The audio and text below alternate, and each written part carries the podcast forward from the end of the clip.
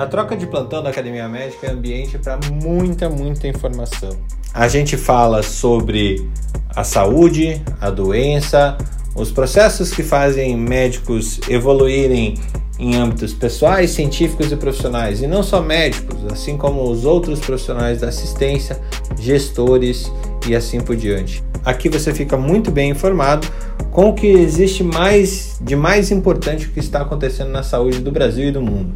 Então venha conosco, venha comigo aqui para o Troca de Plantão da Academia Médica. Esse é o replay que você vai ter do dia de hoje, que aconteceu às seis e meia da manhã no Clubhouse.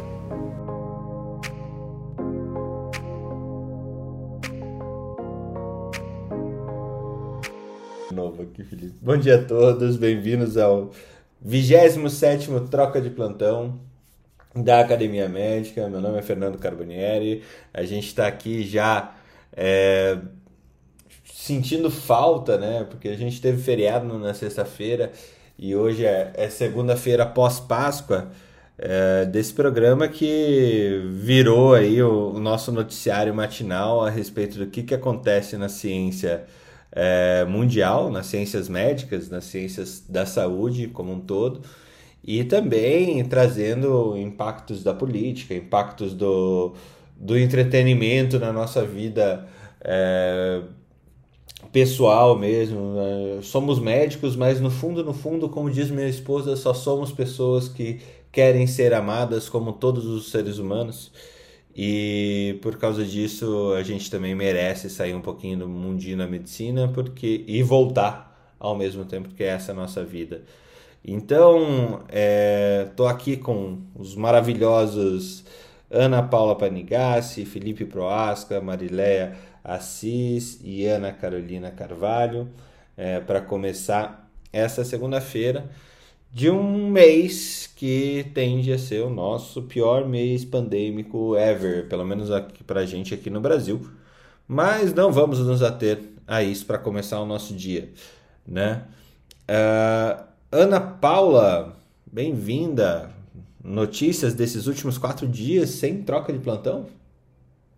É, bom dia, gente. Espero que vocês tenham tido uma boa Páscoa, se divertido bastante.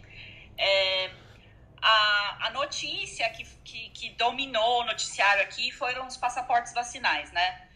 É, tanto aqui na Europa quanto nos Estados Unidos, né? Então, a gente sabe que nos Estados Unidos os passaportes vacinais vão ser feitos pela. O piloto vai ser em Nova York, os, os passaportes vão ser feitos pela IBM Watson. E é, tem alguns detalhes já. A CNN fez uma reportagem sobre isso, então quem quiser ir é só no site da CNN tem uma reportagem sobre como vão ser os passaportes nos Estados Unidos, né? É, eu tenho mais informação dos passaportes daqui simplesmente porque eu moro, moro na Europa, né? Mas a gente sabe que a Inglaterra vai começar a implementar os passaportes vacinais. O piloto oficial vai ser o Campeonato Mundial de Snooker. É, por incrível que pareça, tem uma audiência enorme. Vai ter mil pessoas assistindo o Campeonato Mundial de Snooker. Nossa e... Senhora, e cabe, cabe mil pessoas em volta de uma mesa de sinuca? Pois é, é no, vai ser. Putz, esqueci o nome do lugar. Mas é tipo um teatro, assim. The Snooker Convention Center. Sei lá, é, é, é num teatro e, e, vai ser. É o Campeonato Mundial de Snooker vai ser o piloto. E também porque eles estão planejando para o final da FA Cup final da Copa Europeia de futebol. Que, que eles Copa inglesa. É, é Copa inglesa, não? É, eles chamam de Copa Europeia, né? Mas é inglesa, né? Mas eles, eles nem da Europa fazem parte mais e ainda estão usando. É, pois é, pois é.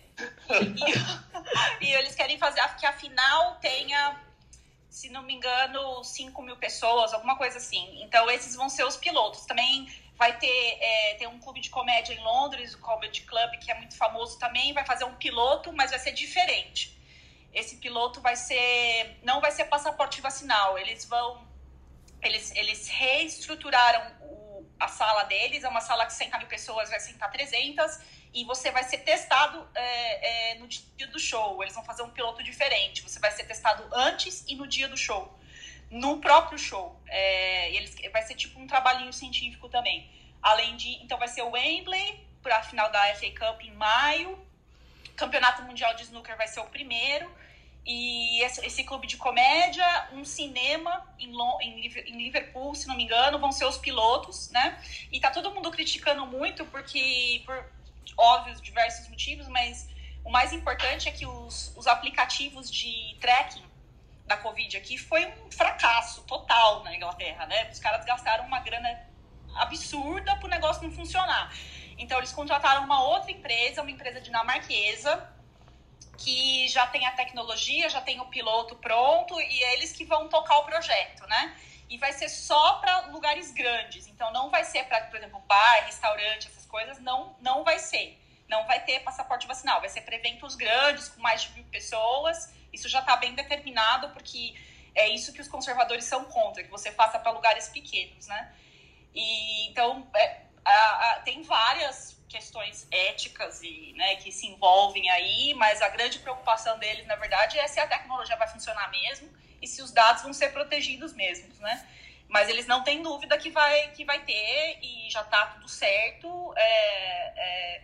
Então essa foi a notícia que dominou os noticiários. Eu recomendo a reportagem da CNN e da que foi ela, ela fez uma reportagem nos Estados Unidos muito interessante e aqui na Inglaterra da BBC é, aqui na, nos nossos vizinhos da Inglaterra da BBC tá muito boa.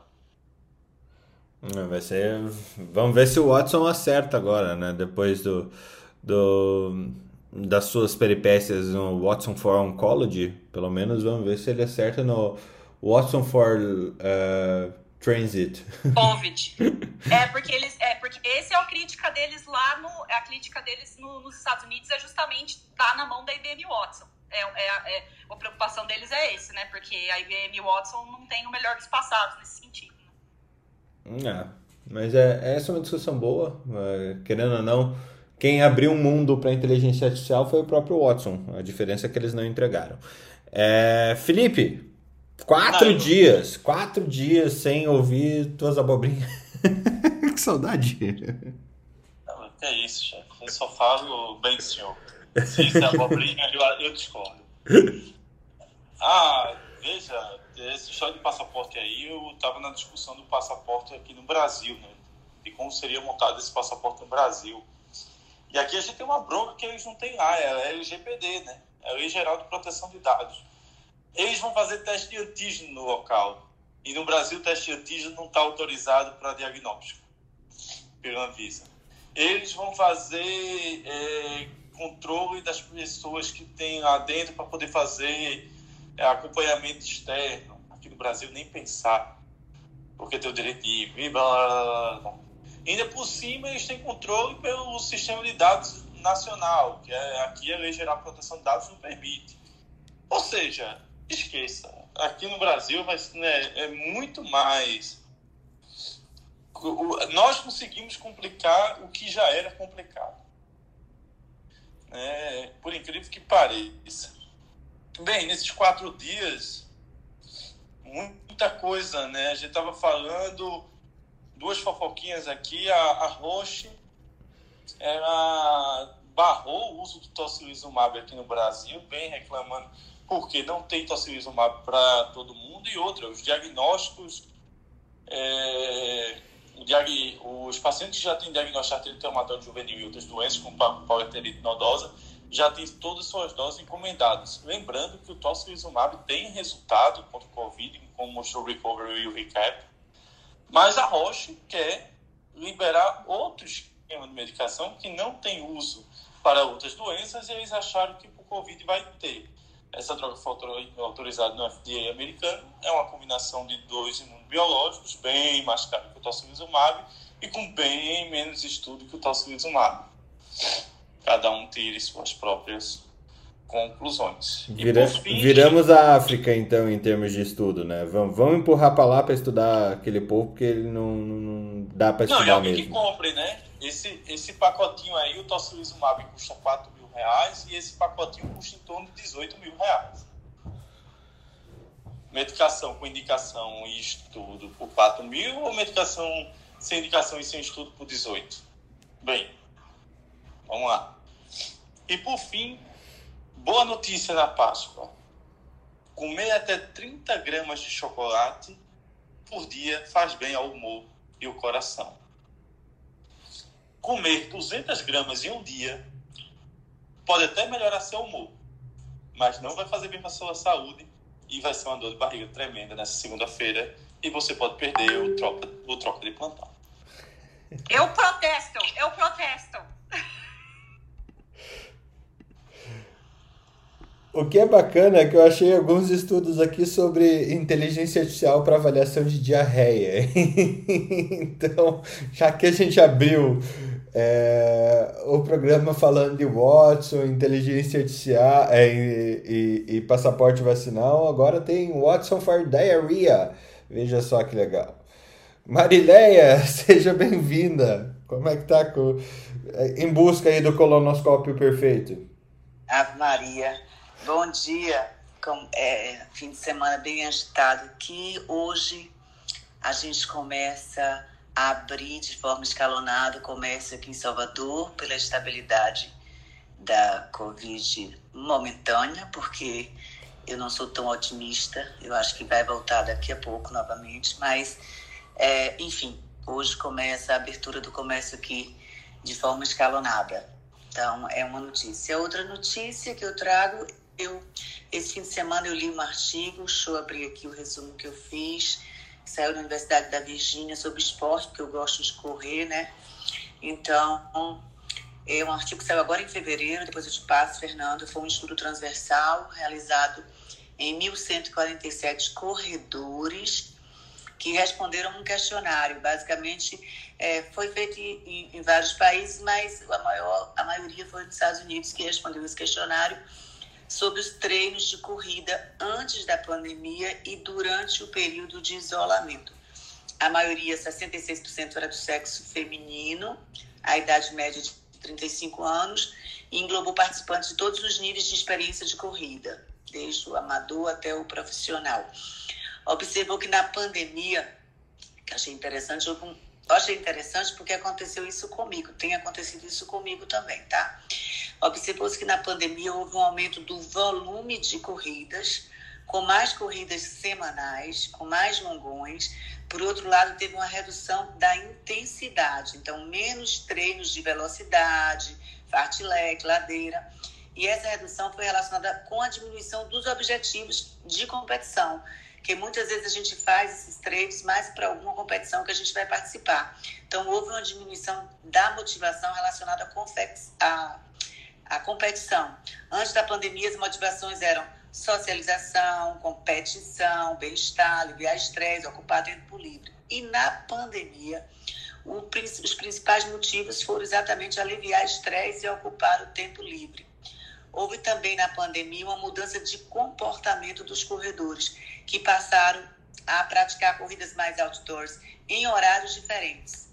Então, é, isso também aconteceu comigo, que a gente corria muito mais de manhã bem cedo ou no final da tarde, a gente passou a correr, como esse estudo mostrou, mais no meio da manhã, meio-dia, três horas da tarde. E foi observado também um aumento do risco de lesões associadas à corrida, 1,4 vezes por overuse, exatamente por esse aumento no, nos dias de treino, sem ter aquele intervalo de recuperação muscular.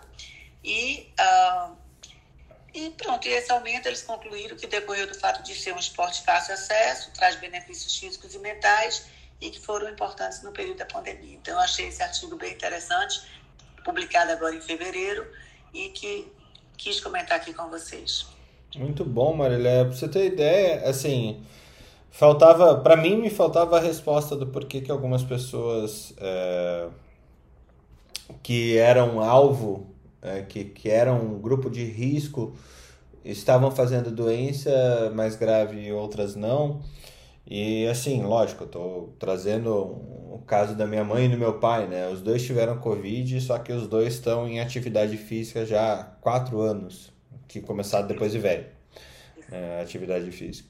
E tem aquele artigo que eu mandei para vocês sobre baixo HDL e alto triglicerídeo né? Eu achei super interessante porque esse artigo da Nature ele demonstra que realmente pessoas que têm é, alto HDL e baixo triglicerídeo fazem muito menos doença grave do que, as, que os sedentários.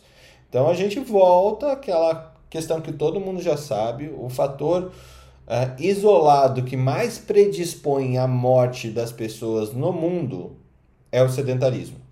Né? E, e, e Fernando, assim, até assim, como eu falei, um exemplo individual. Eu faço esporte já há muito tempo, pratico atividade física. Meu HDL é 87, meu triglicérido é 43 e eu acabei tendo Covid em outubro do ano passado por conta do meu marido, que, que é linha de frente, direta, mas o meu foi assintomático. Então, não é, não é o não é o é, histórico de atleta, é o ser atleta com exames com alto HDL e baixo triglicéride. Além disso, olhar triglicéride mesmo isolado, né? Porque tem pessoas que têm alta atividade física, mas que têm uma, uma dislipidemia bem, bem. que daí a genética talvez esteja aí, esse link genético que a gente está procurando tanto na, na Covid. Ana Carol, Felipe. Tem até aquela, piada, né? É, do, eu só me lembro daquele Cid da Era do Gelo, né? Que aí a pessoa olha pra ele e diz: Eita, o Big Bang, é, vamos todos morrer. Não, mas se você se alimentar bem e fizer exercício, vai dar tudo certo. Aí, vamos todos morrer! vamos todos morrer, exatamente. Ana, Ana, venha com, com, com um, um pouquinho de paz para esse começo do vamos todos morrer. Não, eu já estava pensando assim, nossa, eu tenho que ir lá agora no laboratório colher sangue para ver. Olha, eu vou me assustar Ai. se eu for fazer isso, viu? Eu, faz, eu tô sedentário há algum tempo, vai ser difícil de, de olhar a, a verdade sobre a minha epidemia. Não, é que a gente continua firme com os esportes, mas mesmo assim eu fiquei. Agora a gente fica com aquela dúvida. Eu falei, nossa, já tá na hora de eu colher. Vou lá. ah, bom, contar para vocês que os brasileiros estão cruzando a fronteira para se vacinar no Uruguai, os que têm dupla nacionalidade, né, que é muito comum na fronteira porque lá eles já vacinaram 20% da população, já estão vacinando todos os adultos acima de 18 anos. Então, os jovens aqui acham que vai demorar muito, é claro, até chegar a vez deles de vacinarem. Então, eles estão atravessando a fronteira e indo vacinar no Uruguai.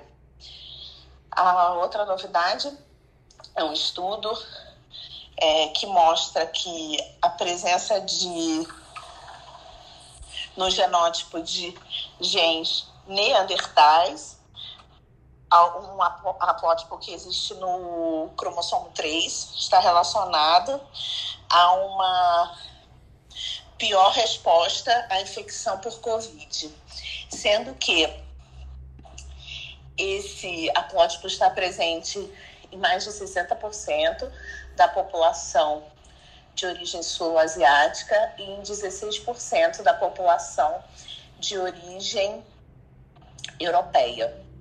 É, não é muito encontrado na população de origem africana, porque é, os neandertais não, não, possivelmente, provavelmente, não passaram pela África. Mas um outro gene encontrado no cromossomo 22, também de origem neandertal, ao contrário, está relacionado à proteção e a uma evolução mais é, positiva no quadro de infecção pelo Covid. Então, não é assim, ah, tem gene neandertal que está presente em, em é, uma boa parte da população mundial, 1 a 3% do genoma da população em geral costuma ser de origem neandertal, é, tem e vai, vai ter uma pior evolução. Um gene foi encontrado com efeito protetor, outro com efeito deletério. Essa é a, a notícia de hoje. Muito bom, muito bem, bom. É... Alguém... O coronavírus foi o motivo da revolução neolítica que provavelmente há 100 mil anos atrás, quando houve a mudança do Neandertal para o Sapiens sapiens. Agora eu quero saber com quem a gente vai encontrar aí, cruzar, que o Neandertal cruzou e sobreviveu no nosso genótipo. Né? Não sei com que a gente vai encontrar. Cabos aguentam frio, né? Isso foi o Estreito de Bering, só não foi para a África mesmo. Foram para os estreitos, tanto para o Bósforo como Bering. Mas a gente, será que a gente tá salvo, hein? Não, não, a gente não vai ter uma dia. Como população não teremos. É, apesar que os Neandertais é, tinham uma dieta paleo e andavam grandes distâncias, eles morreram assim como a gente vai morrer. O Cid já estava certo lá naquela época, Felipe. Bom, eu tenho uma, uma série de notícias aqui rapidinho, se a gente quiser parando a gente pode ir trazendo. Na Academia Médica essa semana, a gente teve alguns artigos bem interessantes que, que as pessoas vão trazendo lá para academiamedica.com.br. É, entre um deles, um que, que é, prenuncia a nossa, a nossa, nosso bate-papo logo mais, é o impacto da Covid-19 na gravidez. Ele é só um artigo descritivo mesmo sobre esse caminho. A Bárbara, que está aqui, ela está ajudando a gente a sedimentar todo esse conteúdo que a gente traz. Tem um artigo super interessante sobre Python para enfermagem, para enfermeiras, enfermeiros. Por que aprender Python? Se você sabe o que, se você não sabe o que é Python, é prazer. Não é o joguinho das cobrinhas do celular que você tinha lá daquele celular indestrutível. Tá? Python é uma linguagem de programação que facilita bastante a obtenção de dados e essa qualidade de obtenção de dados, se bem programado. E por que, que as enfermeiras têm que saber disso? Mas também, além das enfermeiras, porque os médicos, porque os profissionais de saúde têm que pensar em Python, R e outras linguagens é, de análise de grandes massas de dados. É, ainda, o que a gente conversou semana passada sobre é, antibiótico é, terapia em pacientes com pneumonia adquirida na comunidade e um artigo do Leandro Eichnisman, eu nunca vou conseguir falar o nome dele é, completo, Leandro, que é um dos, dos heads lá do HackMed, ele traz essa questão da cultura da Netflix e da medicina. E que a Netflix ela tem um, um jeito de funcionar muito baseado em feedbacks e, e e em equipes uh, mais autônomas, mas que tem uma, uma capacidade de troca entre elas e dentro da equipe bastante interessante. E ele faz esse comparativo no nosso sistema de ensino entre residência médica e tornar um médico especialista. Ele conta um caso aqui que eu não, não tinha, não reconheci nas minhas andanças aí Brasil afora que uh, você separa em matilhas, né? Quem é staff fica de um lado, quem é R3 fica de outro lado, quem é R2 fica de outro lado, quem é R1 fica de outro lado, o R1 não conversa com o R3, também não conversa com o staff.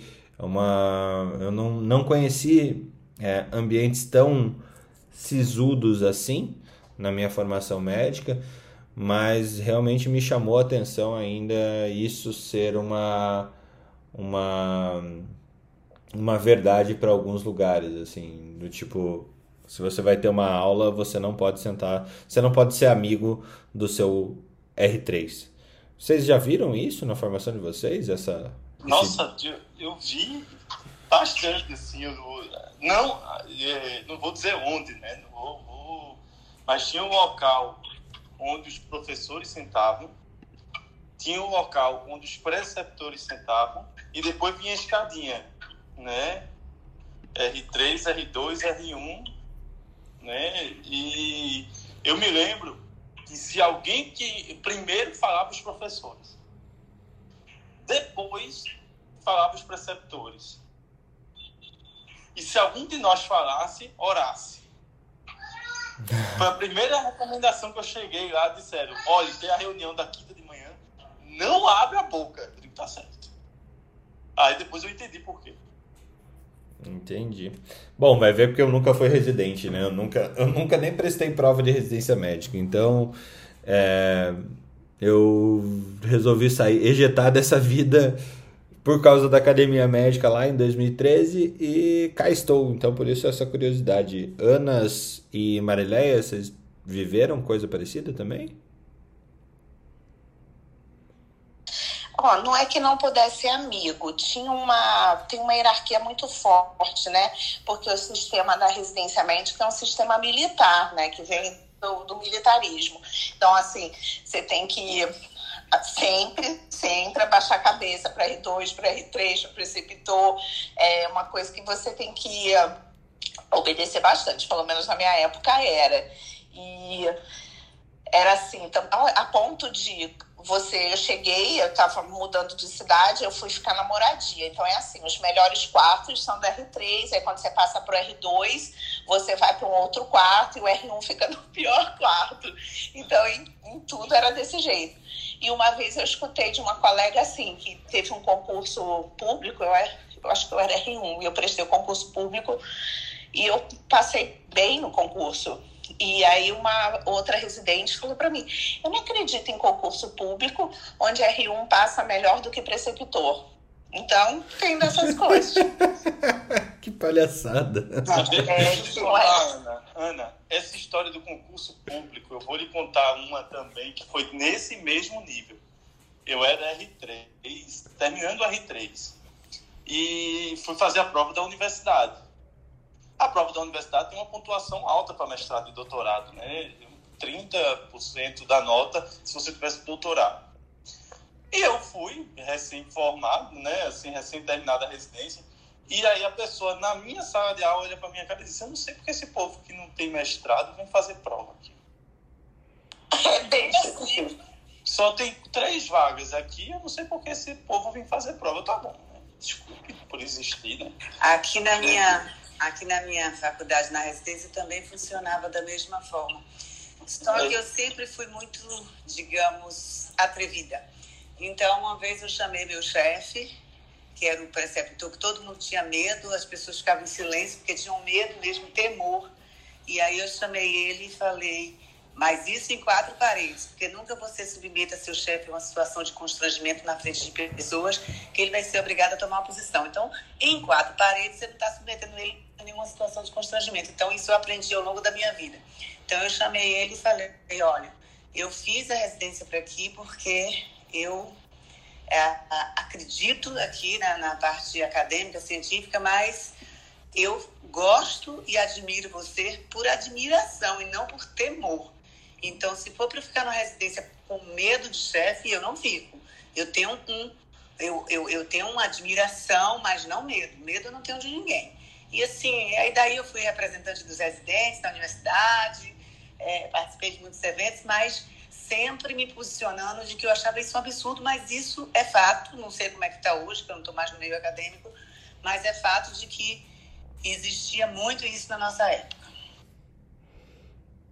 Muito bom, eu gostei muito da dica, Marilé, essa questão de é, às vezes nos falta isso, ainda mais quando a gente é acadêmico, né? Acadêmico pode tudo, mas residente não.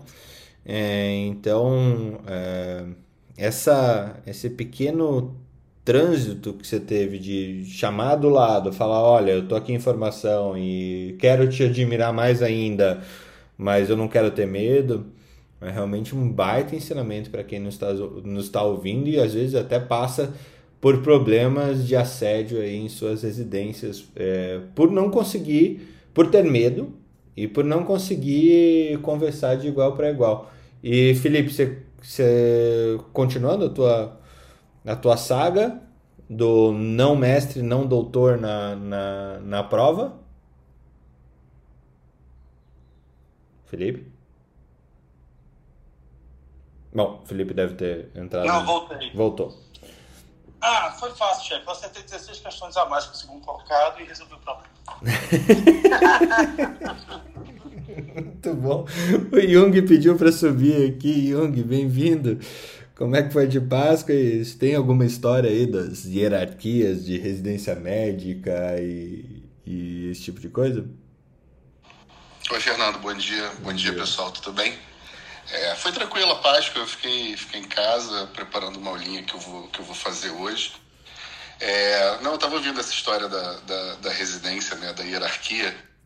É, eu sou eu coordeno uma residência aqui no, no Rio, né, eu sou coordenador da residência de hematologia do INCA, né. E lá é um hospital enorme, a gente vê muito isso ainda, alguns serviços mantendo essa, essa hierarquia, enquanto outros serviços têm uma pegada mais moderna, assim, né?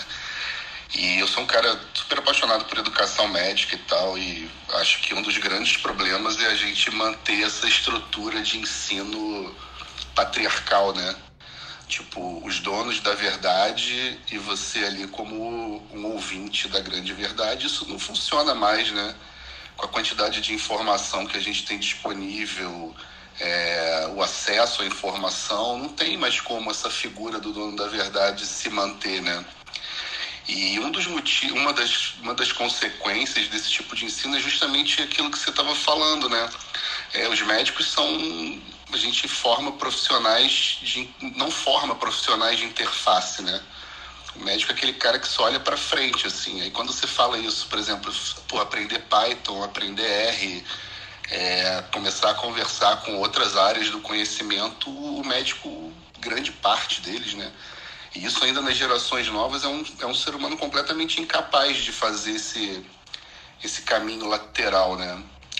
Então lá no Inca, pelo menos lá na residência, eu tento fazer uma manter uma estrutura em que todo mundo tem voz, assim, sabe? Desde o início deixar os residentes para falar e a opinião deles vai ser escutada, porque uma das melhores coisas que tem é quando você acha alguma coisa, alguém chega lá e te fala um negócio que te faz pensar diferente, né?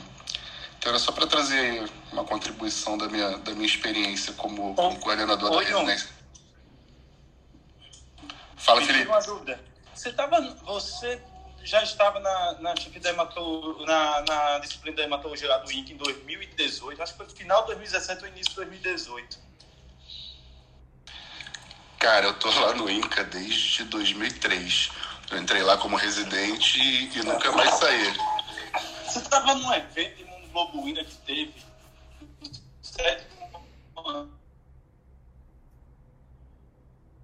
O Felipe deve estar tá levando a filha e entrou no elevador.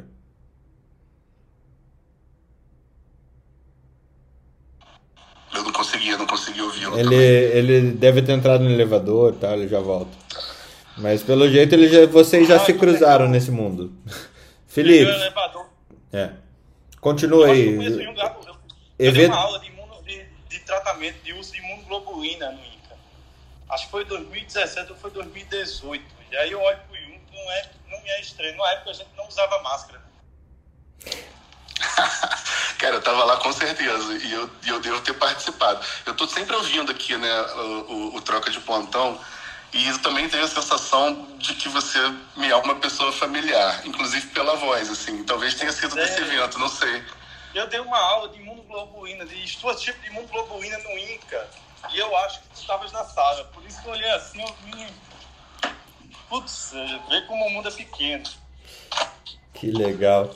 Bacana. É, esse mundo é muito pequeno. E outra, já, já estamos no número 27, troca de plantão número 27. Já, já todo, todo mundo já é, já é família aqui, viu, Estamos.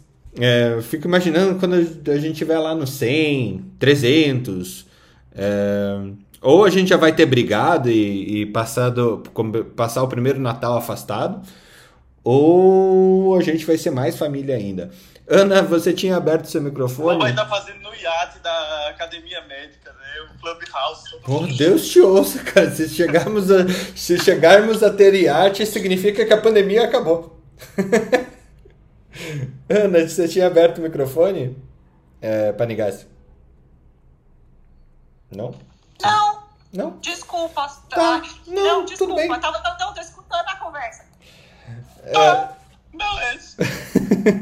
Mas é, aproveitar aí essa pausa já. Eu tenho bastante coisa para apresentar também ainda, mas eu vou, vou pular assim só algumas coisas. É, começaram a sair dados de é, efeitos precoces de tratamento de transplante pulmonar em pacientes com Covid crônico. É algo que vale a pena a gente olhar no, no Lancet Respiratory Medicine. É, ainda é, um artigo super interessante para todos os professores aí de plantão sobre dicas é, para o ensino de Global Health Eu tô falando aqui, normalmente eles falam para ensino médico, é médio, é, para ensinar Global Health no ensino médio, mas a gente precisa ensinar Global Health no ensino médico, que a gente não tem essa cadeira em lugar nenhum. Então esse artigo também do BMJ está super interessante, do BMJ Global Health. Uh, e a Cochrane liberou um monte de coisa super legal, principalmente sobre altos levels de PIP é, em, em síndrome de estresse respiratório agudo, né, o quanto que isso pode ser prejudicial. E aí, casa da, da Marilé, isso daí eu vou passar para ela depois, se ela quiser com, com, comunicar em outros trocas. É, saiu da Cochrane uma revisão sistemática sobre uh, o sangramento de úlcera varicosa em adultos com é, sangramento prévio é, de, devido à, cirrose hepática. Então, uma meta-análise feita por, pela comunidade científica. Uh, outra do BJS, uh, as evidências de, de, de, desfechos oncológicos por cirurgia é, videolaparoscópica versus a ressecção aberta de câncer é, coloretal. E um, um que eu não li ainda, mas é um guideline para é, cesarianas eletivas. Aqui no Brasil sempre vale a pena, eu paro por aqui é, justamente para a gente já entrar nesse assunto. Uh, uma revisão sistemática sobre é, como eleger o, os, os procedimentos e ainda como atuar frente à dor é, pós-operatória e as demais recomendações. Isso eu deixo disponível para vocês depois. Uh, foi encomendado aqui, chamei a Luciana que está aqui junto conosco. Lu, se quiser dar seu bom dia, é, para a gente falar sobre é, gestação e Covid, né? E a Ana Panigassi separou algumas coisas, então vai ser um duelo de, de ginecos obstetras com duas infectos aqui. Eu, a Marilé Jung, de, de é, opinando o que surgir na nossa cabeça. É, Lu, bom dia. Bom dia, Fernando. Obrigada pelo convite. Esse, bom, gestação é um tema que eu amo. Faço muito obstetrícia no consultório há 22 anos. E, e até na, na clínica a gente tem um número razoável de casos. A gente resolveu até fazer um, um, um artigo que a gente já mandou para ser aprovado, justamente falando sobre os recém-nascidos nascidos de mãe Covid positivo durante a gestação. E foi super interessante porque a gente acabou colhendo, como a gente acaba fazendo só paciente não atendo plano, então paciente particular, a gente acabou colhendo sorologia desses bebês. E, e incrível, porque todos nasceram imunes, de todas as mães que tiveram Covid positivo na gestação. Então era um dado que a gente já tinha percebido e a gente acabou mandando o artigo para publicar e parece que, que a gente tem visto isso bastante mesmo. Então, Legal. Então, se tem uma coisa boa ter Covid na gestação, é, é dar a imunidade ao seu filho quando nasce.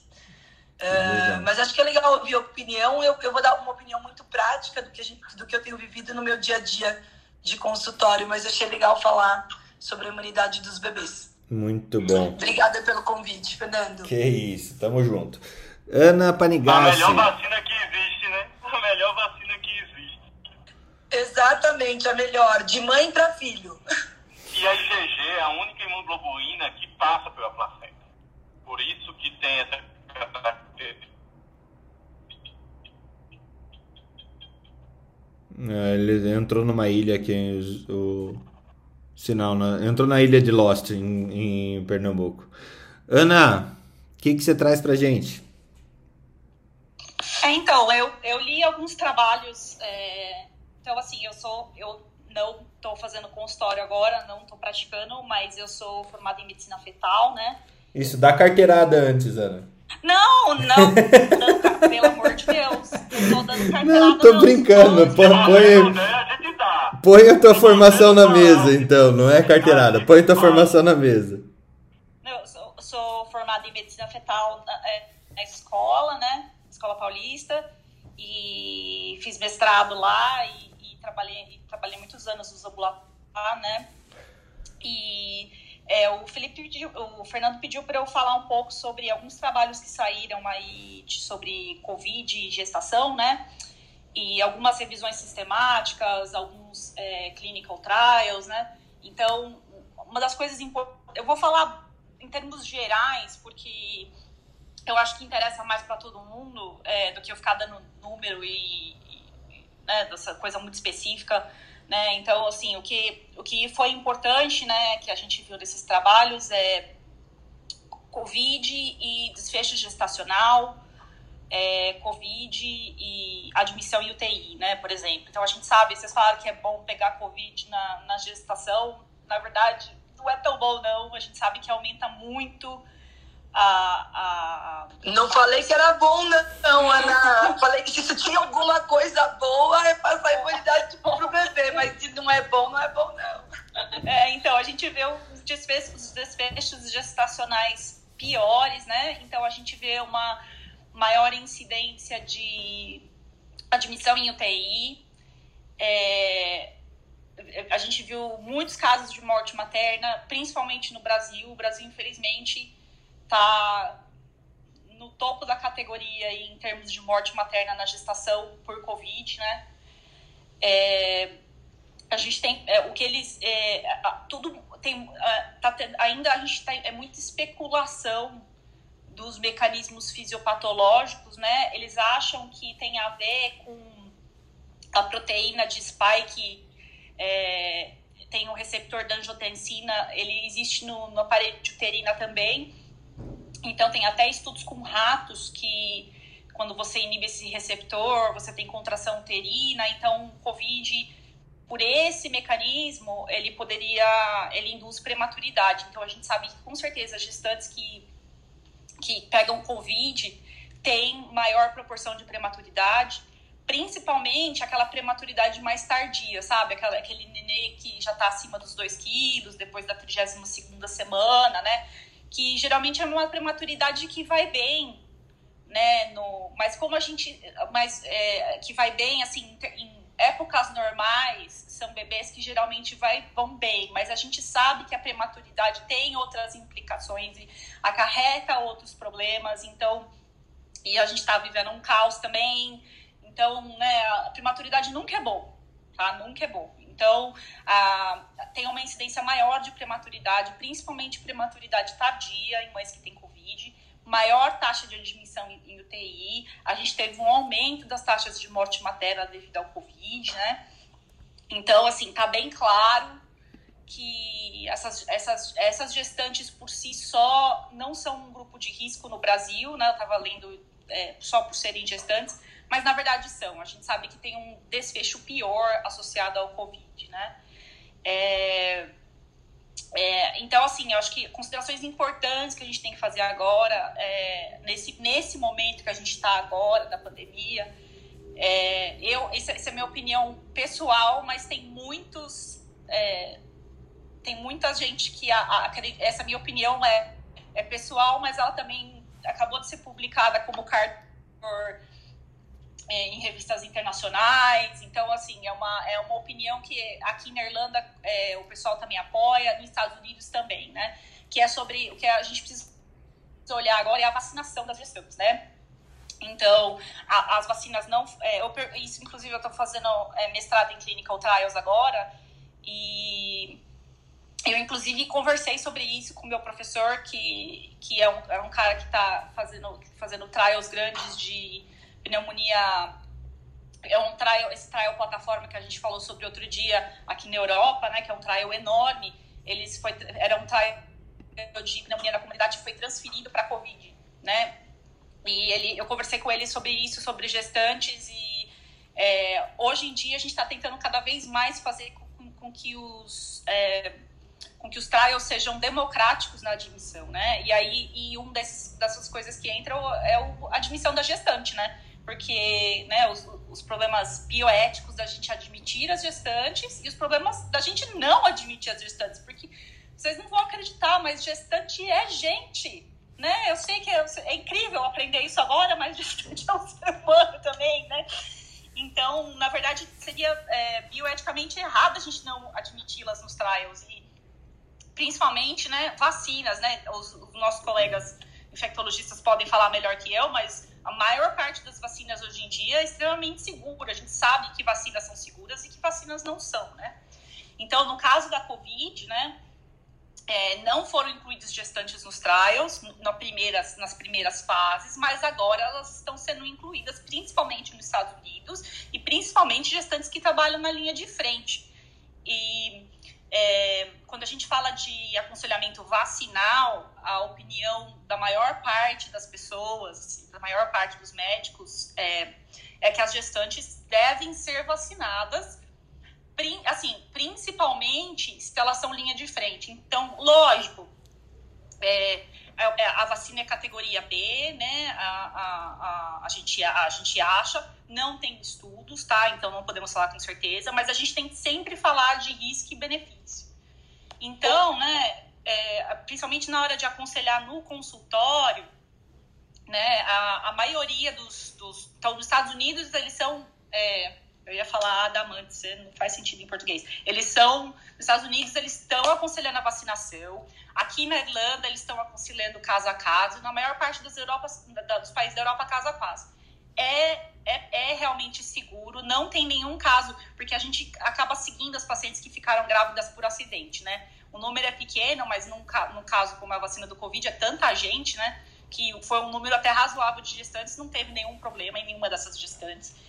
E quando a gente pensa casa a casa, então, por exemplo, ah, eu trabalho em home office de casa, é, meu marido também está em home office, é, não tem outros filhos, não, ninguém sai de casa. Então, realmente, né, a gente pode pensar em não tomar a vacina. Agora, trabalho de dentista e vejo 400 pacientes por dia com o nariz dentro da boca deles. Então, essa é uma paciente que a gente tem que pensar em vacinar. Né? É, então, assim, tem que, a gente fala em olhar caso a caso, né? Mas o bom senso aí da gente tem que ficar cada vez mais aguçado. Essa é a, é a recomendação da Febrasgo, é que seja vista caso a caso. Nos Estados Unidos eles estão falando para vacinar, a maior, maioria dos estados está falando para vacinar todo mundo, né?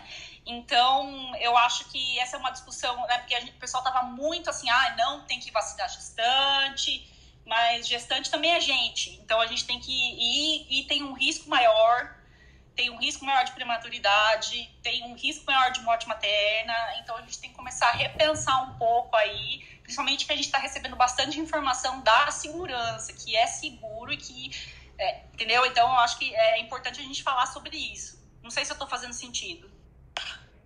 Com certeza. Ô, Ana, eu queria até aproveitar esse gancho de vacina e quero aproveitar os infectos que estão aqui, uh, porque a gente tem tentar resumir três tipos de vacina, né? Uh, com vírus morto, vírus atenuado dentro de um vetor viral e, e a outra vacina que é uh, feita né, no, no laboratório, proteína, tentando Uh, de RNA mensageiro. É, de RNA, né? Então, eu, eu gostaria da opinião de vocês, porque acho igualzinha a Ana, gestante também é gente. Uh, uh, Ana, na, na, minha vida prática, eu não tenho visto o que os artigos falam em relação, mas lógico, como eu falei, eu trabalho em hospital particular e eu também uh, queria ouvir a opinião dos infectologistas, não só de vacina, que eu acho muito importante dos três tipos, e elucidar um pouquinho a diferença dessas vacinas e se as três ok para a gestante. E a outra pergunta é em relação, pensando que a gravidez é, é, é, trom, é trombogênica, né? A gente sabe disso, que aumenta o, o risco de trombose numa gestante. E o Covid também é uma doença trombogênica. O que vocês acham de usar anticoagulante em gestantes com Covid positivo. Isso eu já fiz pergunta, até eu participei. Que bomba, um... hein, Luciana? É, eu, eu, eu, eu, fiz essa pergunta para infectos numa reunião. está com problemas aqui em Pernambuco nesse momento. eu, eu acho que é importante a gente falar um pouquinho sobre isso, porque apesar de ser off-label, eu acho que talvez seja algo interessante para a gente pensar juntos. O bacana é que tem um hematologista na sala ainda. Tem infecto hematologista. junto. É tudo então, que eu então. queria ouvir a opinião de vocês. Obrigada. Então, Luciana, se o mecanismo for mesmo esse da angiotensina, não faria tanto sentido, né? Porque o mecanismo que eu digo de prematuridade, né? E de. Porque assim, a gente vê um aumento de óbito fetal, mas ainda tá. Então, você vê um aumento de óbito fetal também, né? E, e, e é, não está estabelecido se é, é, pelo eles acham que tem a ver com esse mecanismo de, da angiotensina na parede uterina, né?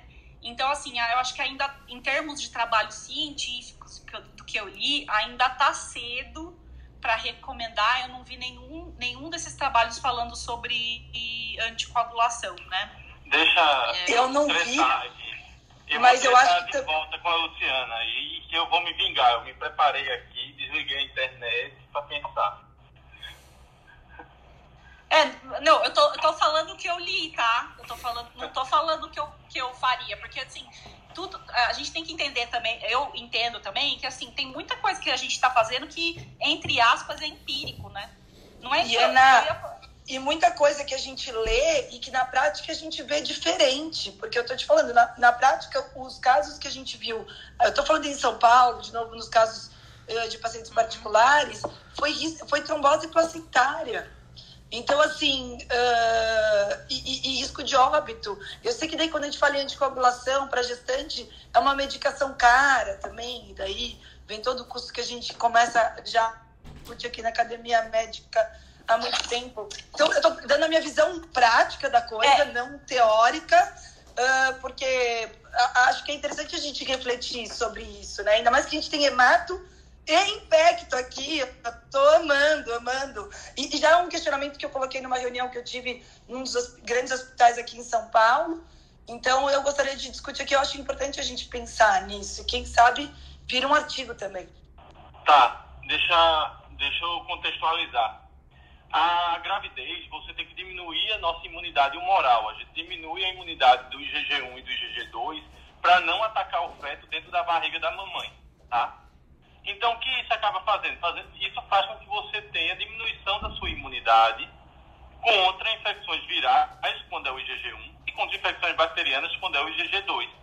Por isso que, algum, que mulheres é, têm algumas doenças ligadas ao herpes bem mais graves na gravidez do que se não estivessem grávidas. Por exemplo, o IgG1 tem muita relação com defesa com, é, é, com vírus, principalmente do grupo herpes.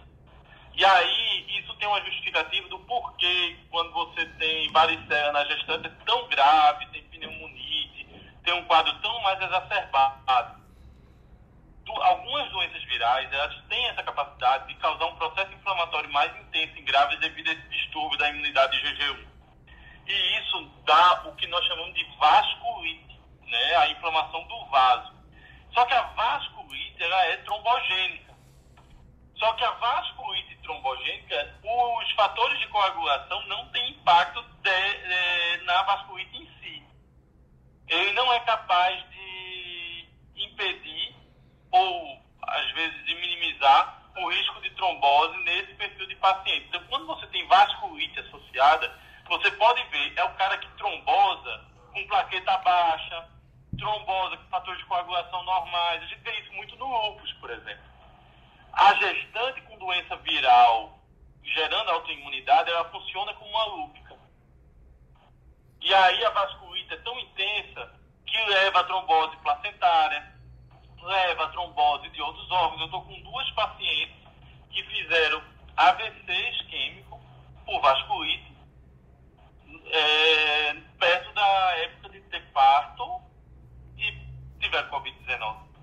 Agora, alguns grupos populacionais têm um risco de vasculite maior, principalmente as hipermóveis. Então, pessoas com hipermobilidade têm um grupo, tem, é, tem uma tendência maior de vasculite. Vou dar um exemplo. Se você estiver em casa agora, pegar o polegar da mão direita, usar a mão esquerda e conseguir encostar o seu polegar por baixo do antebraço e encostar no antebraço, você tem fator de risco de hipermobilidade. Mas daí é quase Ehlers-Danlos, né, Felipe? É, não, Ehlers-Danlos é um tipo de, de hipermobilidade, né? Que tem associação com tiroidite autoimune e tem associação com vasculite. E aí, em doenças virais, pode gerar essa atividade de autoimunidade e trombose. Então, olhando para o contexto de uma doença viral causando autoimunidade e vasculite, talvez a anticoagulação não tenha tanto impacto. É, então, inclusive, Felipe, é, a, a, é, em cima do que você está falando, a gente vê uma incidência maior de pré-eclâmpsia, da, da Covid induzindo pré-eclâmpsia, que não deixa de ser uma vasculite, né? E, então, isso realmente está se comprovando, né? E não, não, tem, e não é trombose, né? Como você disse, né? É uma vasculite que, na verdade, não, é, não é trombose, é vasculite, né? Mas, Ana, tem um estudo feito pelo Daniel Rouni, que acho que você deve conhecer. Ele, deve, ele, estudou, ele, ele também trabalhou com o Nicolaides, hoje ele está na Austrália, falando exatamente de minimizar a pré-eclâmpsia usando AS na gestação. Não sei se você conhece esse estudo. Conhece o Dani? Ah, então, essa é uma outra discussão que nós vamos precisar uma manhã inteira. É a tal do AS para prevenção de pré-eclâmpsia, né? É, é, é uma outra. Ixi, aí vai, meu Deus. É bom que vocês estão fazendo treta entre si, não precisa nem a gente se meter. É. Não, não é treta. Não, não, não, não é treta. É, é, é, é interessante a gente. Não, é interessante essa. Esse, assim, eu sou muito. É, eu sou muito acadêmica e muito teórica. E isso não é bom numa pessoa que faz consultório. De maneira nenhuma. Não é bom. Eu sou, eu sou boa pra, é porque eu sou, eu acabo sendo muito caxias, entendeu? Porque é o jeito que meu cérebro é, tá, entendeu? Que os fios são cruzados. É, eu, eu, sou, eu, eu gosto muito da teoria e, da, e, e, quando você faz consultório, as coisas não funcionam desse jeito. Você tem que ser muito mais prático e ver as coisas do, por um. Então é bom, por isso é bom ter a Luciana aqui até com a gente. Porque eu sou, eu sou muito. Entendeu? Tá, então peraí, peraí deixa, deixa eu tentar trazer de volta essa, essa discussão, porque pelo que eu entendi da discussão até agora, uh, toda, a, a princípio assim, o, o o fator cagaço falaria é, anticoagule todas as suas gestantes que tiverem Covid. É, o fator racional diz a trombogênese da Covid é diferente da trombogênese da gestação. É, e, e a gente continua em cima do muro do tipo, tá, se eu for testar alguma coisa, o que, que eu vou fazer? E, é porque, e, porque, por exemplo, tem, tem, você pode até puxar para outros trabalhos nem o da AstraZeneca. Eles fizeram um trabalho com o uso de AS e a vacina, porque a vacina da, da AstraZeneca dá muito dor muscular, né? Então o pessoal tava usando AS e buprofeno. AS para evitar é, essas oh meu Deus, essas tromboses que apareceram e ibuprofeno para melhorar a dor muscular. E aí eles perceberam que diminuiu é, a resposta imunológica à vacina.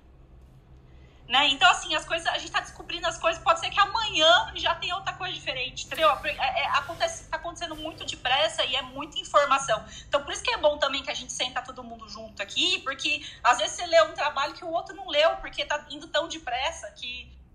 Mas é, eu, o que eu acho engraçado, assim, assim como o gestante também é gente, é...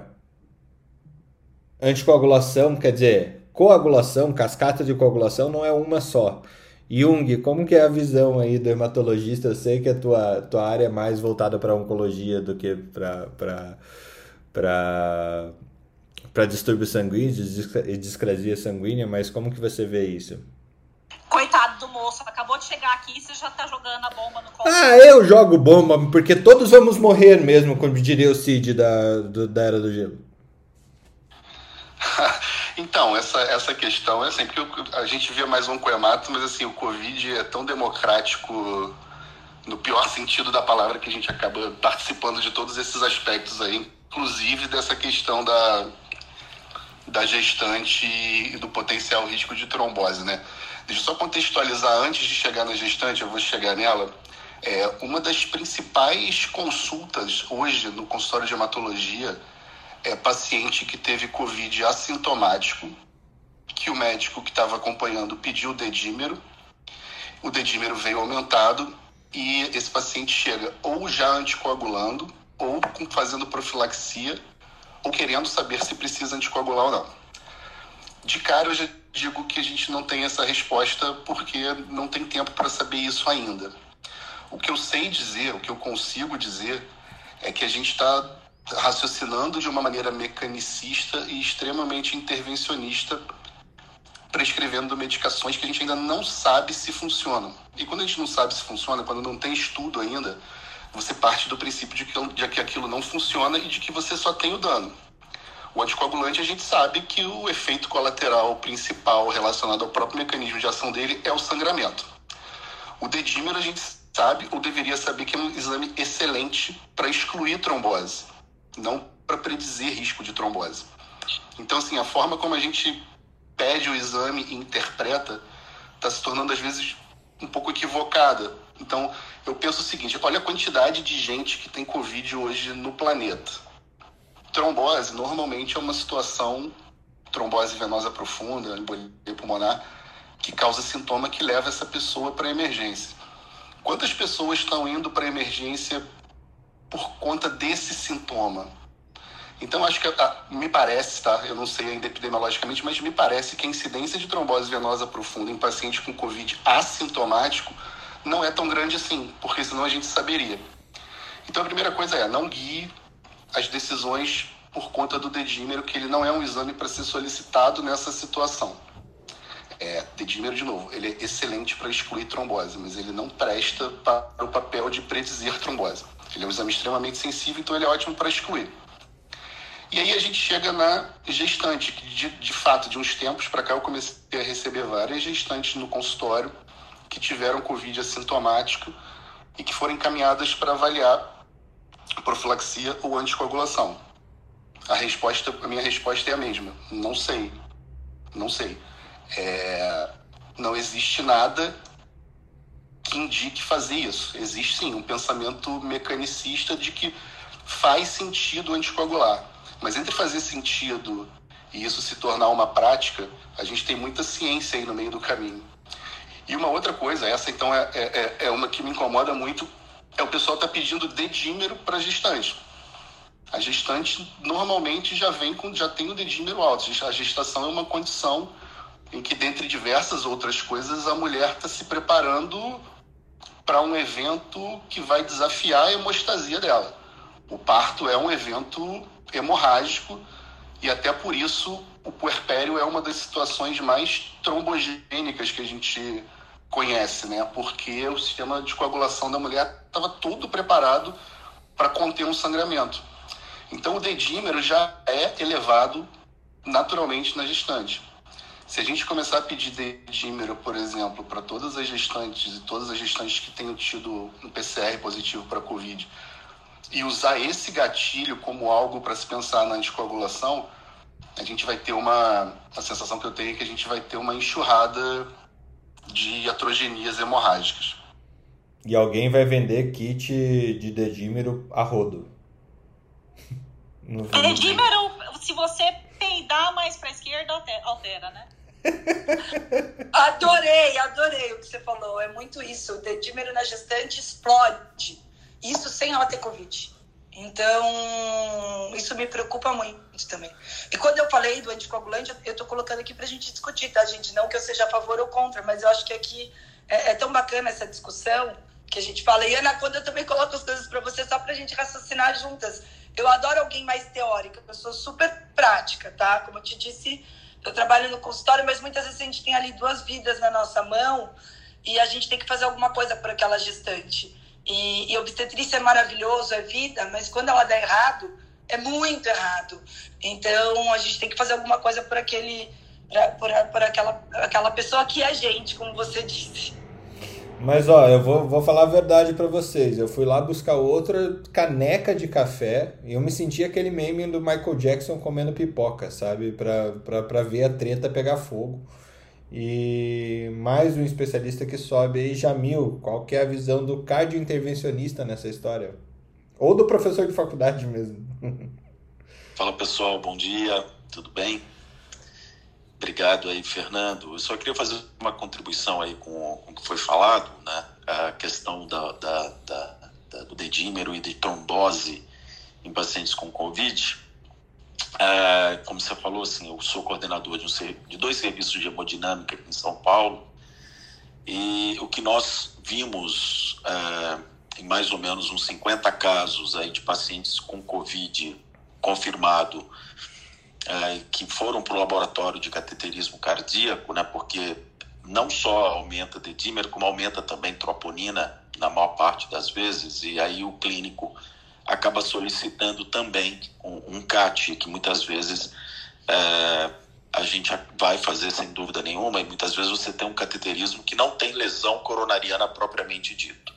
Mas é muito curioso que essa é uma doença extremamente nova e com, com tanta é, é, faceta, né, que nós vimos uma quantidade muito grande nos casos que de fato tinham alguma alteração coronariana de trombo intracoronário, uma trombose in situ propriamente dito, né, e não é só em uma artéria, geralmente tem várias artérias acometidas. Eu tenho dois casos muito é, emblemáticos de pacientes com COVID que tiveram uma manifestação de uma trombose arterial ilíaca mais à direita do que à esquerda. Ele foi para fazer uma trombectomia, né, para você conseguir salvar aquele membro né, isquêmico.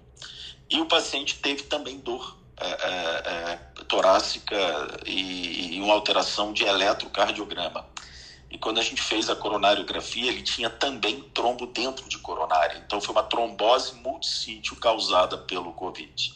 É, paciente relativamente jovem, tinha fatores de risco sim, e nesses casos, sem dúvida nenhuma, a gente tem que anticoagular o paciente, né? Muitas vezes você não ou se você aspira o trombo, né, que é muito frequente, a gente até tentou mandar para pesquisa genética, a gente teve uma dificuldade muito grande pesquisar o, o, o vírus nesses trombos para a gente documentar mesmo, né? Que aí seria uma prova cabal de que fosse um quadro é, causado pelo Covid, né?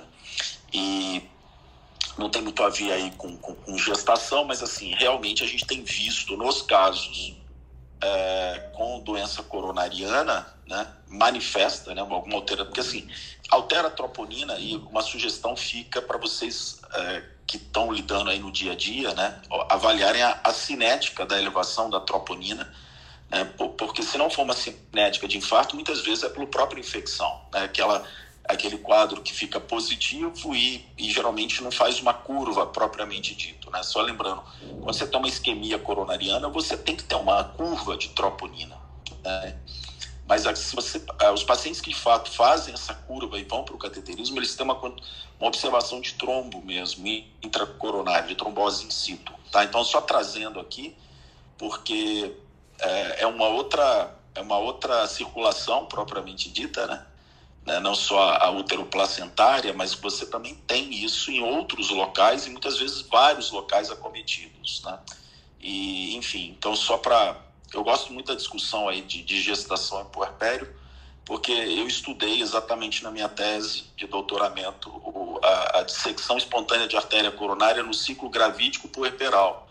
Então eu adoro essa história toda e, e, a, toda a parte da fisio, fisiologia, gravidez, etc. Isso para mim é bastante atraente desde aquele momento, né? Então, eu não vejo um ser humano como a gavetas, né? Que você tem só o útero, ou, enfim, só o pulmão. Eu, eu tento ver de uma forma completa e realmente eu acho que a, a circulação coronariana é um exemplo disso, né? Então, enfim, só para contribuir um pouquinho aí que foi falado, Jung, né, falou aqui, eu acho que realmente essa é, é eu acho que os pacientes têm uma predileção realmente. Eu acho que o dedímero, concordo, ele é positivo, mas ele é um marcador de que você tem uma ativação de coagulação. Então, assim, são pacientes que, se de fato, mesmo que eles não apresentem, apresentem com trombose pulmonar ou uma trombose propriamente manifesta, esses pacientes eles têm uma hipercoagulopatia, sem dúvida nenhuma, pelo que a gente tem visto. E eu não vejo, se você não houver contraindicação, né, manter esses pacientes anticoagulados é, profilaticamente, porque de fato, né, sobretudo aqueles que vão ter um quadro de, de, de é, é, imobilidade, né, que não conseguem movimentar e etc. Eu não ve, eu vejo um racional, ao meu ver, eu estou dando uma opinião minha, eu concordo que é tudo muito novo, mas que você de fato deveria anticoagular esses pacientes, né? Porque de fato uh, a gente tem visto isso na prática. Então, só para contribuir um pouco com a discussão aqui. Obrigado, Fernando. Fernando, será que. É, oi, todo mundo quer falar. Não, eu queria puxar um outro assunto, mas é, é em relação aos trabalhos que eu li, mas eu acho que isso aqui o pessoal ainda quer discutir. Eu acho que sim, Ana. Vamos, vamos continuar aqui na, na, na anticoagulação um pouquinho, é, puxando para gestante. É uma colaboração, assim, para quem não, não se tocou ainda, o Covid não é uma doença pulmonar, né? Ele é uma doença vascular. Né? E, e o fato da gente. É uma doença vascular com expressão endotelial, né? principalmente. A, a, teve uma aula da, da Ludmila Rajar no congresso que a gente fez em dezembro, que a Academia Médica promoveu, de é, pneumointensivismo, é, e ela participou sob o viés da cardiologia e, e isso é cada vez mais claro, mas parece que não é, não é discutido dessa forma. Então é uma acaba sendo um distúrbio endotelial que eu acho que o Jung pode puxar aí justamente essa ele abriu o microfone e com certeza sabe muito mais do que eu sobre esse assunto. Jung? Oi, oi. Oi, Jamil. É, em relação a, a a anticoagulação, assim, os pacientes que internam com pneumonia, não existe nenhuma dúvida de que eles precisem fazer alguma forma de profilaxia. Esses doentes, é, esse grupo, esse subgrupo que interna com pneumonia, que já está numa outra fase né, da, da, da, fisiopatologia da doença, esses doentes trombosam demais. Assim.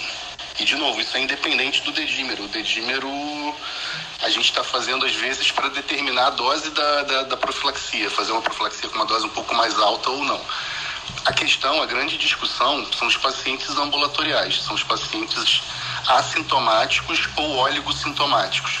Será que eles realmente têm esse risco? Eu digo em termos populacionais, tá? Levando em consideração que a gente está numa pandemia.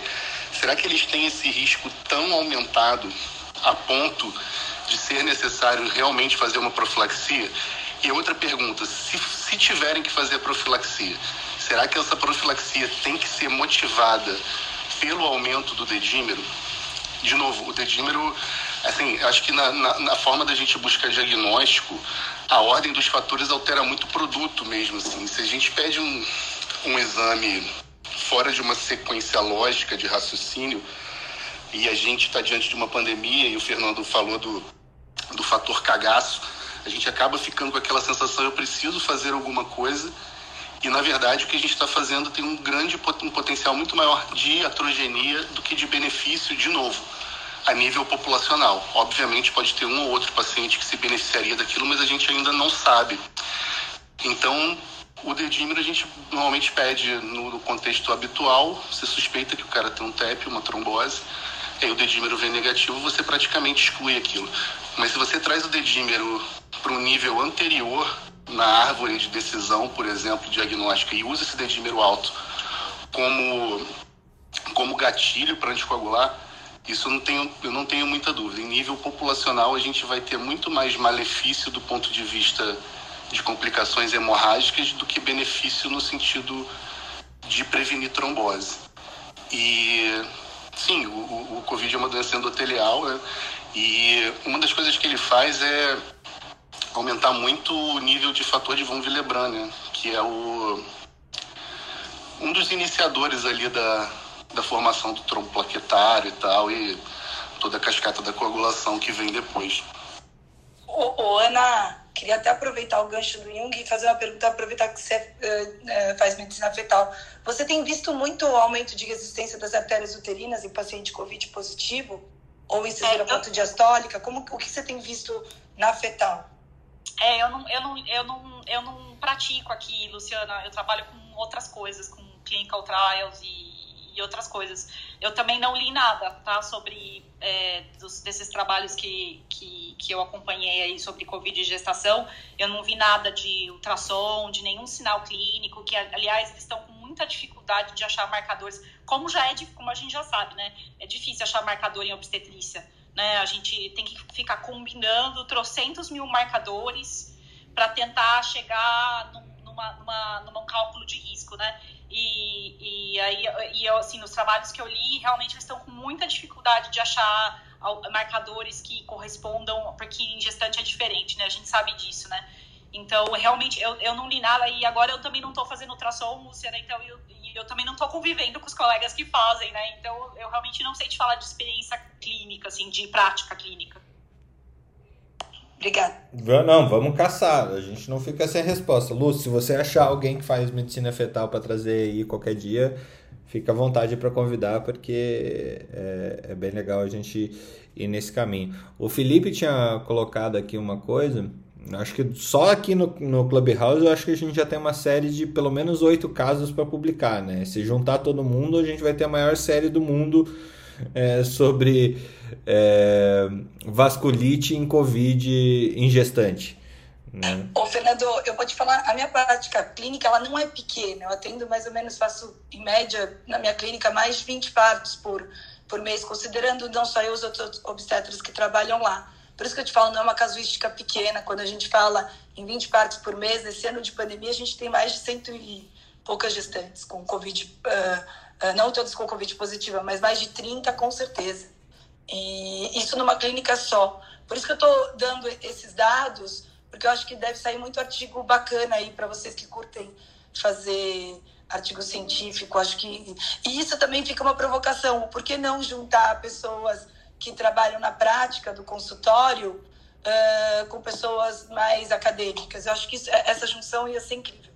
Ana, você, a, Ana que está lá fazendo mestrado em clinical trials, tá aí a oportunidade também, Ana. Junta tudo genético. É, não, eu gostaria, adoraria de, de ver, um, ver um trabalho, é, pegar essas gestantes com Covid, randomizar a, a anticoagulação e aí a gente vê o desfecho, né?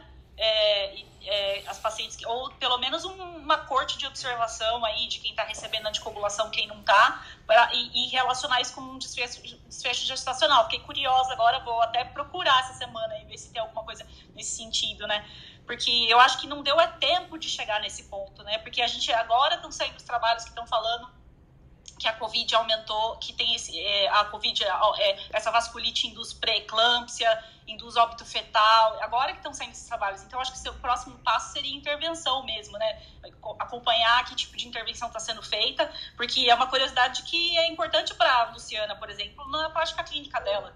Eu saio anticoagulando todo mundo para ver se dá certo, ou é, vamos, vamos tomar cuidado e vamos, vamos, vamos ver o que, que é, em que tipo de paciente isso seria uma vantagem. Então, ah, a artéria uterina está aí com a resistência aumentada, a gente anticoagula. Não sei, entendeu? Se alguém dá alguma luz nesse sentido. Você vai ter que fazer um clinical trial de intervenção comparando prednisona, que é um corticoide para tratar vasculite, vai ter que fazer um com anticoagulação para prevenir trombose por achar que é infecção trombogênica mesmo, ou um outro imunossupressor como a azatioprina, por exemplo, que diminui o processo inflamatório e pode controlar as vasculites também, sem ter os efeitos colaterais da, da do corticoide para a gestante. Então, assim, é, tem, muito, tem muito bambu aí para fazer flecha nessa história. Dá para fazer uma treta grande. Nosso negócio é tretar, então, né? Achar treta que a gente pode resolver. Não, assim, é, Ana, você quer atentar mais algum ponto dos estudos que você, que você trouxe? É, então, eu acho, uh, falar rapidinho, né, que a gente já está acabando o tempo, mas que eu achei super interessante e isso é importante também para a prática clínica, né, que essa situação da gente ter lockdowns aqui na Europa cria uma situação que eles chamam de quase experimental, quase experimental, né? Na verdade, a gente está fazendo um grande laboratório né, de o que, que acontece se eu deixar todas as gestantes em casa, né? Se você for pensar dessa maneira. Então, tem um trabalho muito interessante que, que foi feito na Holanda, né, mas ele foi replicado em outras cidades da Europa também, sobre desfecho gestacional nas gestantes que ficaram trancadas em casa boa parte da gestação, né? E não é que diminuiu a prematuridade. Os caras tiveram uma diminuição na incidência da prematuridade das pacientes que não pegaram Covid e ficaram dentro de casa. Então tem é, ainda está muito cedo, né? É, é, é, os números são absolutamente significantes. A gente está falando de coisa de 500 a 800 gestantes, dependendo do trabalho. E é, eles estão. É, tá, a gente está especulando ainda, né? porque, como eu falei, não tem marcador para a gente medir prematuridade. Prematuridade, infelizmente, ainda é uma coisa que a gente não consegue prever, né? O grande preditor de prematuridade é a história de prematuridade, então numa primeira gestação você não consegue prever, né? E, esses, e o que esses trabalhos estão mostrando é que a gestante que fica em casa, ela tem menos prematuridade. Por quê? Eles acham que tem relação com o estresse. Estresse físico e estresse de trabalho. Então, só de você permitir que a gestante trabalhe de casa, você estaria já diminuindo o estresse dela de uma forma que diminuiria a prematuridade, né? E, e, então, assim, eu achei super interessante isso, porque eles, o que eles vão fazer, eles vão continuar esse trabalho né? Eles vão continuar dando sequência, vão pegar novas. O bom de gestação é que dura só nove meses. Então é um turnover bem rápido e a gente consegue é, rodar esse trabalho, é, esse trabalho realmente rápido. E aqui na Europa, o lockdown é uma realidade, a pessoa fica em casa mesmo. Então, o, tá sendo. Eu acho que é, é vai ser muito bom para a gente achar fatores que contribuam à prematuridade né? Então, é, é, é, então assim, a gente, a gente não tem prova nenhuma que se deixar a pessoa em casa, ela vai ter é, menos prematuridade, né? A gente não fala, a gente põe de repouso, mas a gente põe de repouso mais para paz de espírito do que para evidência científica, né? E esse tipo de trabalho vai provar que provavelmente tem uma, alguma relação, sim, né? E o tipo de estresse, né? Então, é, é, é a gente é, é, pelo que a gente está vendo, né, essas gestantes continuam trabalhando, continuam fazendo as mesmas coisas. Se elas têm crianças, elas vão continuar cuidando das crianças dela. É realmente o estresse dela ir para o trabalho, o estresse dela, né? E agora eu vou começar a medir melhor. Então, eu achei super interessante e, e uma, uma coisa que, putz, é, é, tem uma implicação mundial enorme, prematuridade de custo, de, de problemas de saúde na fase adulta, né? É, então, achei legal trazer e comentar aqui. Ô, Ana, essa prematuridade, eu, eu, li uns artigos no início, muitas foram cesáreas, até porque muitos médicos não conheciam direito o Covid, acabaram indicando, você sabe se a prematuridade foi trabalho de parto prematuro, entrou em trabalho de parto mesmo? Então, eles acabou, acham... É, é uma, uma coisa que é legal a gente também falar. Então, o segundo fator que eles acham é que a, a, a pandemia diminuiu a prematuridade iatrogênica. Eles acham que isso é um fator muito importante também, né? Então, assim, aumentou a prematuridade de todos os tipos em quem teve Covid, tá? Então, é, é a gente está vendo que em quem teve Covid teve mais prematuridade iatrogênica e trabalho de parto, mas nas gestantes que ficaram em casa, a gente teve menos prematuridade iatrogênica e menos prematuridade é, natural também. Então, isso eu também achei super interessante. Obrigado por me lembrar, porque eu também li sobre isso no trabalho. Né? Então, é, é, também colocando um pouco a culpa nos médicos, né? O próprio trabalho fala sobre isso, porque ainda é muita especulação, né? Mas com certeza a prematuridade iatrogênica diminuiu também. Perfeito, Ana. A Mônica subiu mais uma gineco para a roda só para falar dessa situação. Enquanto, enquanto você falava aqui, Ana, também, a Débora me sugeriu pelo WhatsApp é, para você dar uma olhada em, em série de casos na aviação. Que na aviação, quando a aeromoça tem beta-HCG positivo, eles são afastados desde o início. É, talvez procurar mais esses dados sobre prematuridade. Cruzeiro também. Cruzeiro também. Cruzeiros eles afastam também. com 24 semanas é, quem trabalha em cruzeiro né? Não só. Então também tem. tem é, é que assim, o número. A gente está pegando. É, não são situações de vida real, né? E agora, essa seria quase uma situação de vida real, né? Exato. Mônica, bem-vinda. Rapidinho, porque a gente tem que fechar ali por 8 e 5, mais ou menos, mas é, você subiu. Bem-vinda, tua contribuição. Bom dia, Fernando. Obrigada aí por me aceitar. Tem uns dias já que eu tenho observado aí essa essa mesa de vocês, essa reunião matinal. Tenho achado incrível. Parabéns pela, pela atitude aí. É, eu sou sócia da Lu, para quem não me conhece, aqui em São Paulo, sou gineco da Clínica Médica Trina. É, e aí eu tava ouvindo agora, entrei assim rapidinho agora e eu vi a Ana falar. Eu queria tirar duas dúvidas, Ana, aproveitando aí a sua experiência. Vocês não usam a medição do colo uterino como fator preditivo para prematuridade, de rotina aí?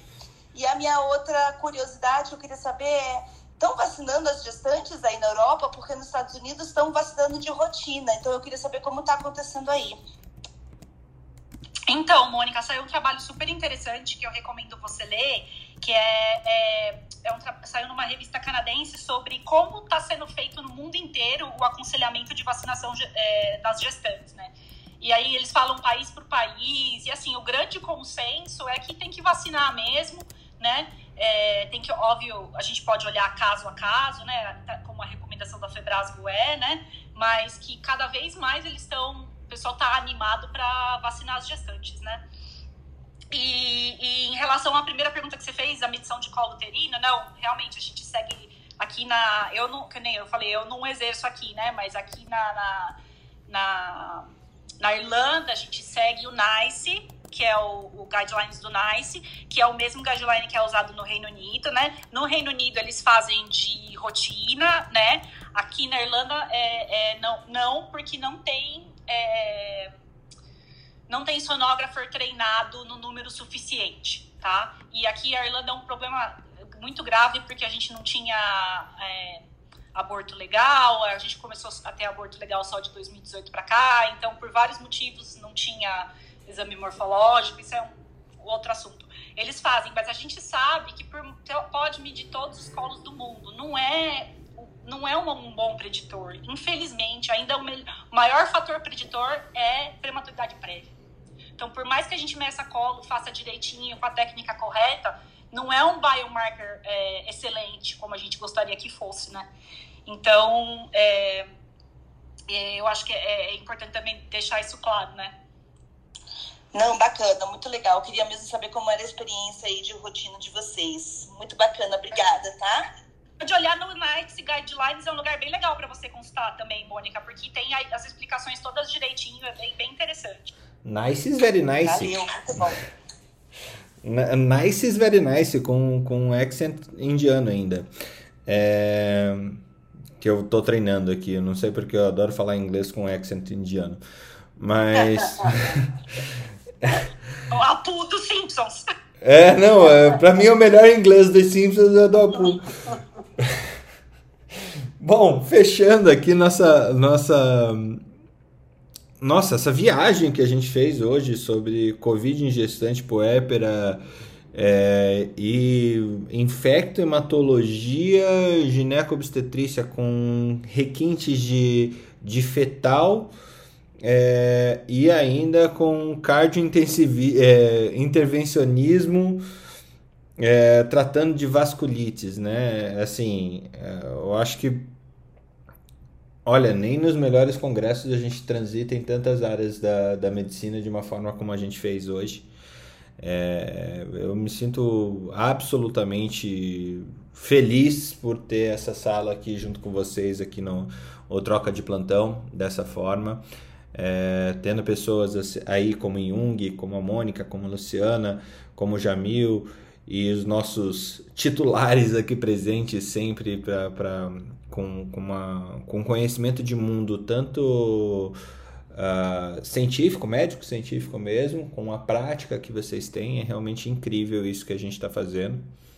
E só para dar um wrap-up do que, que a gente passou aqui hoje, é, a gente realmente foi para um, por uma situação em que aqui no Brasil a gente tem uma morte materna é, maior por Covid. Entretanto, a discussão sobre o Covid ser uma doença é, vascular de cunho endotelial é, a, e buscando uma associação também da, da gestação ser uma doença trombo doença desculpa gente a gestação ser um, um acaso é, trombogênico provavelmente essa trombose tem origem diferente e, e, que toda a nossa discussão aqui que transitou que a gente não deve tratar o exame, principalmente quando é, o exame ele, ele é mais de um exame de afastamento de,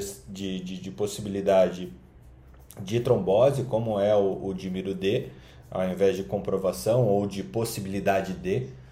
É, e eu acho que a tônica da nossa discussão é: tá, se você vai testar alguma coisa diferente, por favor, teste é, escrevendo, documentando, né, com protocolo adequado, porque enquanto você não fizer isso, você está possibilitando uma, um maior malefício ao seu paciente do que benefício. Resumi corretamente? Vocês queriam acrescentar alguma coisa ao meu resumo? Eu queria agradecer a gesta, as obstetras por existirem. Eu odeio GO. Eu não ia fazer parto nunca na minha vida. É um negócio que eu não tenho nenhuma vontade de fazer. E quando alguém diz que vai fazer GO, eu dou graças a Deus que diminui a chance de eu fazer um parto. E se tem uma coisa que eu carrego do SAMU, quando eu trabalhava no SAMU, é que eu preferia atender dois baleados ao mesmo tempo do que fazer um trabalho de parto dentro da ambulância. Então, muito obrigado por existirem. Estou com você, Felipe, nessa. Também nunca gostei de GO. E eu Pra tirar a amo. menina pelo endoscópio deve ser difícil, né? Talvez com fósseis, mas com endoscópio. O que seria do azul sem o amarelo, né, Felipe? Ainda bem, porque eu também não seria infectologista de jeito nenhum, mas admiro demais o trabalho de vocês, principalmente agora nessa fase. Não, eu sou muito feliz por vocês fazerem isso. Você não faz ideia de como eu sou feliz. Eu admiro bastante, porque, nossa, não eu dava pra também mim. adoro minha ginecologista e meu obstetra, mas adoro como meus médicos. É, Eu não tenho ginecologista, mas eu gosto delas.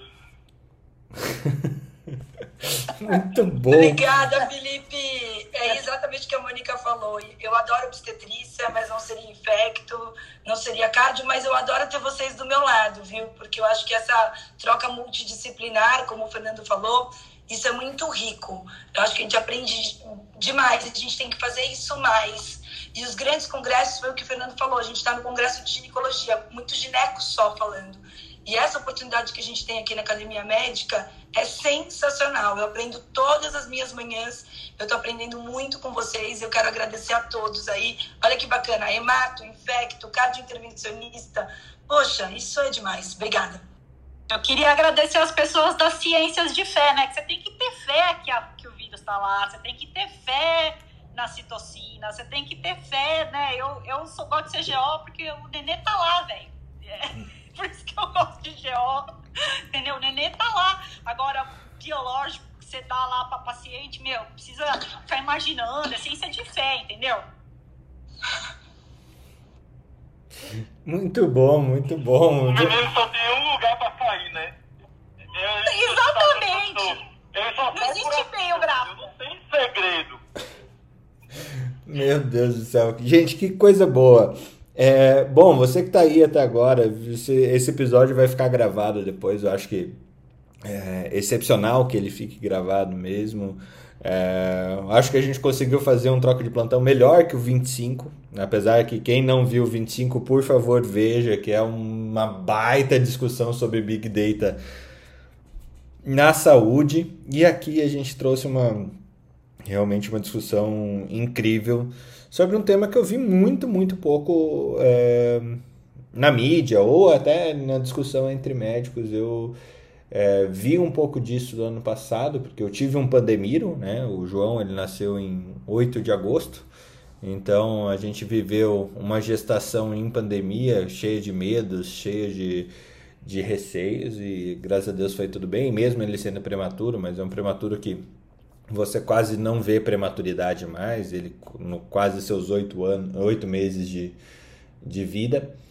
É, mas é uma discussão super importante que tem que voltar com certeza. Né? Ana, deixa teu último recado, pessoal, e o seu bom dia. É, bom dia. Oito meses na pandemia é oito anos mesmo, Fernando. Fica tranquilo, você tá você. É por aí, é por aí. É, mais ou menos isso mesmo, viu, gente? Bom dia. É, é, como, como sempre, força na peruca, carinho nos bichinhos e a gente se vê amanhã aí. Hum, Ótimo. Felipe, bom dia. Ah, se você for engravidar nessa época da Covid, pega a pílula verde, é azul, quer dizer, é azul com anticoagulante ou pega a pílula vermelha com é, medicações antivasculite. É, daqui a pouco vamos colocar um MAB anti, antivasculite e aprovar para isso, né, para gestação. Marileia, bom Mas, dia. Boa ideia, rituximab para. É uma boa ideia, viu? Rituximab para gestante Covid. Vou pensar nisso. Marileia, bom dia. Bom dia, muito boa sala. Hoje fiquei de ouvinte aqui. E o meu conselho é: vamos correr. Como a gente falou, corrida é o melhor protetor aí para o Covid. Jung, bem-vindo mais uma vez, sempre muito bom ter você aqui. Bom dia. Bom dia, obrigado. Felipe, fiquei muito feliz de saber que a gente se conhece. Adoro te ouvir aqui, cara. Me divirto muito. Além da, da parte técnica, é um cara muito divertido, cara. Eu queria aproveitar só para fazer um convite para vocês aqui, já que a gente falou sobre isso, foi sensacional. A gente tem um grupo aqui no Rio que chama Clube do Sangue e vai ter um que reúne todos os hematologistas aqui do Rio e vai ter um dia que vai ser justamente sobre alterações hematológicas na gestação. Eu estava procurando aqui, não achei a data, mas depois eu passo para o Fernando e eu queria estender o convite para todos vocês aí, se vocês quiserem participar. Aí depois a gente faz contato e eu mando o link para vocês. Show de bola, perfeito. Luciana, bom dia. Bom dia, mais uma vez quero agradecer o convite, Fernando, Ana, Marileia, Felipe. Uh, quero de novo reforçar a minha a alegria, sempre todas as manhãs estar aqui aprendendo muito com vocês. E tamo junto, é isso aí. Jung, depois manda aí o link que se a gente puder, a gente vai estar lá junto com o de você, tá bom? Obrigada. Muito bom. Ana, Carol, bem-vinda mais uma vez, bom dia. Bom dia, desejar uma excelente segunda-feira para vocês. Hoje o dia realmente foi de muita troca e aprendizado. Recomendo a quem não chegou no início ficar desde o início, porque essa, essa sala está cada dia mais imperdível. Um bom dia. Eu recomendo para quem perdeu, lá por volta do meio-dia vai estar tá no ar no, no nosso Spotify também, essa troca de plantão. Jamil, bom dia. Obrigado, Fernando sempre bom estar aqui. E, Jung, eu não te interrompi, mas eu concordo com você, cara. Anticoagulação só pacientes hospitalizados. Não sei se ficou muito claro, eu fiquei com medo. Falei, ah, tem aluno, etc. Mas está totalmente de acordo contigo. Tá bom? Parabéns aí, Fernando. Tamo junto. Abraço a todos aí, viu? Abraço, Jamil. Mônica, fecha nosso bom dia. É, e bem-vinda mais uma vez a essa sala. Obrigada, Fernando. Obrigada por me receber. Obrigada por me aceitar nessa sala tão preciosa. Já estou de olho nela, acompanhando aí como ouvinte há alguns dias. Hoje resolvi tirar umas dúvidas, porque realmente é um espaço muito proveitoso. Vocês estão de parabéns. Uma ótima semana para todos. É, fiquem com Deus, protejam-se e vamos cada vez mais trocar ideias de conteúdo para a gente se ajudar por aqui, tá? Muito Vocês são bom. demais. Obrigada. Pessoal, que você que ficou até agora, assim, convide seus amigos, seus colegas médicos, seus colegas que trabalham na saúde de alguma forma para estar aqui conosco no troca de plantão. Como vocês viram, é extremamente rico. Muito disso é, tá lá na Academia Médica. A gente sempre traz os artigos que a gente comentou agora de manhã no academiamedica.com.br. Ali por volta do meio-dia vai estar por ali. A Bárbara, nossa acadêmica de plantão, normalmente faz essa decupagem de todos os assuntos e caso você queira comentar, trazer algum artigo científico ou falar da sua vida cotidiana, compartilhar aquilo que faz você, que fez você crescer tanto profissionalmente quanto cientificamente, como pessoalmente, a Academia Médica também é espaço para você. Então é só clicar em novo post e contribuir lá com a classe médica como um todo, ou com a classe das pessoas que trabalham na saúde, sejam eles médicos, sejam eles assistentes, sejam eles profissional da gestão que atuam nessa, nessa loucura que é a saúde. É, todos podem receber muito bem esse conhecimento compartilhado, que é o que a gente faz aqui no Troca de Plantão. Um abraço para vocês, sejam muito felizes no dia de hoje e até amanhã no Troca de Plantão número 28. Até mais. Tchau, tchau.